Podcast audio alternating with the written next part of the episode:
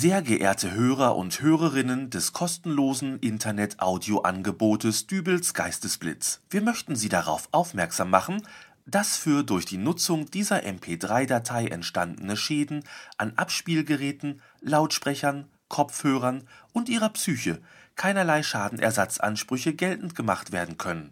Die Nutzung von Dübels Geistesblitz geschieht somit auf eigene Gefahr Sollten Sie sich dennoch durch die in diesem Podcast getroffenen Aussagen auf den Schlips getreten fühlen und für die Wiederherstellung Ihrer Ehre ein juristisch erstrittenes Schmerzensgeld im mindestens vierstelligen Bereich ins Auge gefasst haben, ähm, äh, war, war doch nur Spaß, Mann. Na, wieder Freunde? Dübels Geistesblitz.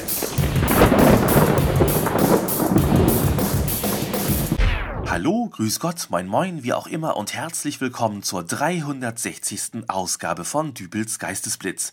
Ja, es tut mir leid, aber ich muss mich jetzt zu Anfang einer Folge wohl besser immer absichern. Ob das was bringt, sei dahingestellt, aber andere machen das ja auch so. Letzte Woche, da habe ich beispielsweise ein Überraschungsei geschenkt bekommen und da wird ja mittlerweile in jedes Ei ein kleiner Zettel gelegt, auf dem in 35 Sprachen steht, dass man das in dem Plastikei enthaltene Spielzeug nur aufessen darf, wenn man mindestens drei Jahre alt ist. Oder so ähnlich. Also ich habe das jetzt auch nur auf Deutsch und Englisch gelesen, weil mein Kyrillisch ist offen gesagt nicht ganz so. Aber der Kerngedanke ist ja, dass sich die Überraschungseierfabrik da ganz einfach absichern will. Wenn da also so eine Mutter ankommt und sich am Werktor der Firma beklagt, dass ihr kleiner Dominik seit dem Verzehr eines Plastik-Yodas aus dem Star Wars Aktions-Ü-Ei unter Verstopfung leidet, dann ist er das eben selbst in Schuld. Der Warnzettel lag ja schließlich dabei, und auch wenn der Druck von einem Dutzend verputzten Schokoladeneiern, die den gottgegebenen Weg durch den kleinen Dominik nach draußen suchen, phänomenal sein mag, die Macht des kleinen Plastik-Yoda am Ende des Darms ist stärker. Dennoch kein Schmerzensgeld von der Überraschungseifirma. Nächstes Beispiel. In meiner Stadt gibt es ein Geschäft, dessen Parkplatz von einer Fremdfirma überwacht wird. Diese Firma hat direkt vor der Parkplatzauffahrt ein über zwei Meter hohes Schild angebracht, das einen im oberen ersten Viertel herzlich willkommen heißt, äh, dann in etwas kleinerer Schrift auf die Nutzungspflicht einer Parkscheibe hinweist und den Rest dann mit den allgemeinen Geschäftsbedingungen füllt. Ich bin, und das muss ich jetzt einmal gestehen, auf diesen Parkplatz gefahren, ohne diese AGB gelesen zu haben. Möglicherweise habe ich durch Befahren des Parkplatzes eine Art Jahresabo abgeschlossen. Mit Hilfe meines Kfz-Kennzeichens wird dann meine Bankverbindung ermittelt, es werden mir 360 Euro abgebucht und ich darf dann für den Rest des Jahres vor diesem Geschäft parken. Ich weiß es nicht, ich muss da mal meine Kontoauszüge durchgucken. Oder vielleicht wird die Firma, die dieses Schild aufgestellt hat, von einem Anhänger einer moralisch fragwürdigen Religion geführt und ich muss nun irgendwann meinen Erstgeborenen an die Firma abtreten, auf dass dieser im Namen der Gemeinschaft der Satans Betreuen im Kleinkinderalter noch mehr Parkplatzschilder auf allen freien Plätzen der Welt anbringen muss, bis sie irgendwann einmal die ultimative Weltherrschaft übernommen haben. Übertreibe ich etwa? Mag sein, aber es steht nun einmal fest, der Mensch sichert sich gerne ab. Egal, ob nun mit winzigen Beipackzettelchen oder monströs riesigen AGB-Schildern. Und ich frage mich, ob ich mich im Alltag nicht auch viel öfter absichern sollte. Zum Beispiel bei der Ausrichtung von Geburtstagsüberraschungspartys. So, da wären wir dann auch schon wieder bei mir zu Hause. Vielen Dank auch nochmal für die leckere Currywurst mit Pommes, auf die du mich eingeladen hast. Charlie, du weißt doch, an deinem Geburtstag ist mir für dich nichts zu teuer. Ja, Mayonnaise wäre aber trotzdem schön gewesen. Na, hatten wir denn einen runden Geburtstag? Nein. Na also. Was kramst du denn jetzt aus deiner Tasche? Das ist. Äh, Moment. Das ist eine Erklärung, die du mir unterschreiben musst.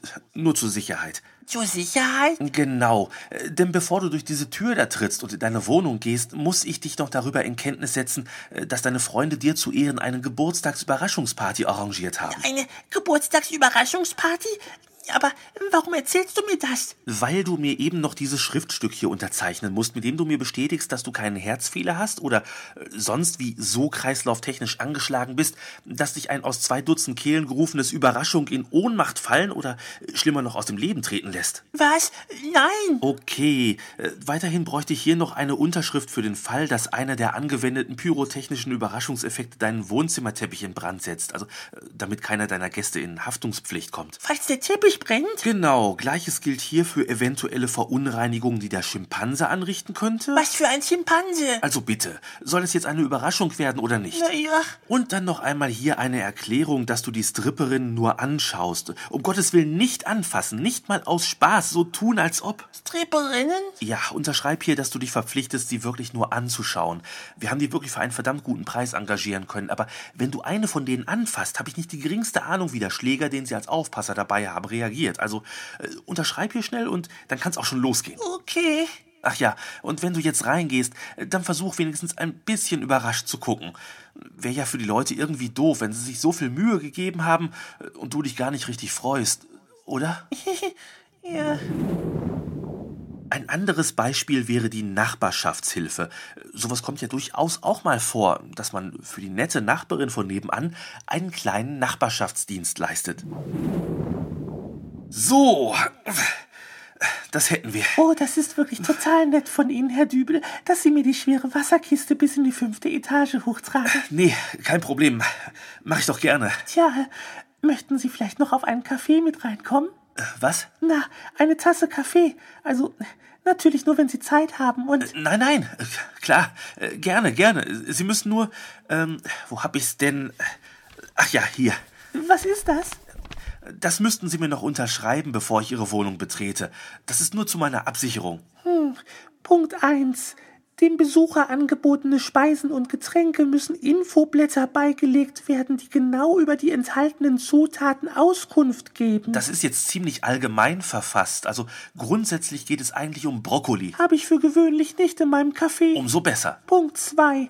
Für den Notfall, dass die Wohnung nicht auf normalem Wege zu verlassen ist und Gefahr im Verzug ist, überlässt die Eigentümerin bzw. Mieterin des Wohnobjektes dem Besucher die erste Fluchtmöglichkeit. Bitte? Das kann aber jetzt auch zu Ihrem Vorteil sein. Also, wenn es zum Beispiel brennt und äh, ich als Erster aus dem Fenster springe und das Sprungtuch der Feuerwehr reißt. Ist das Ihr Ernst? Nur im Ernstfall. Punkt 3.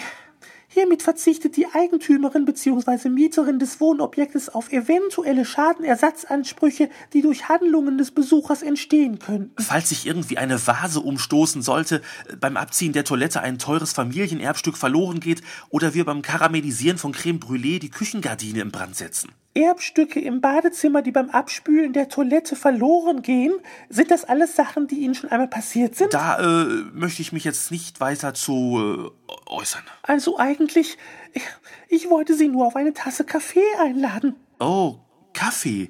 Sie wollten mich auf eine Tasse Kaffee einladen. Ja, Also, äh, so im Sinne von, möchten Sie vielleicht noch auf eine Tasse Kaffee mit reinkommen? äh, was? Ja, so eher zweideutig. Also Kaffee als Synonym für Geschlechtsverkehr. Hallo? Äh, Warum machen Sie denn jetzt die Tür zu? Ich wusste doch gar nicht, dass Sie eigentlich mit mir. Ich meine, äh, dann habe ich Ihnen auch das ganz falsche Formular gegeben. Hallo? Tja, ja, das Kleingedruckte scheint wohl tatsächlich kaum jemanden zu interessieren. Daher mal an euch die Frage, welche AGB habt ihr zuletzt ignoriert? Welches Kleingedruckte habt ihr todesmutig links liegen gelassen? www.dübelsgeistesblitz.de ist die Anlaufstelle für eure Kommentare zu dieser Folge. Oder auch die Dübels Geistesblitz Fanpage bei Facebook. Egal, ich würde mich freuen, von euch zu hören. Somit war es das für diese Folge und wir hören uns wieder in der nächsten. Bis dahin alles Gute, euer Dübel und tschüss.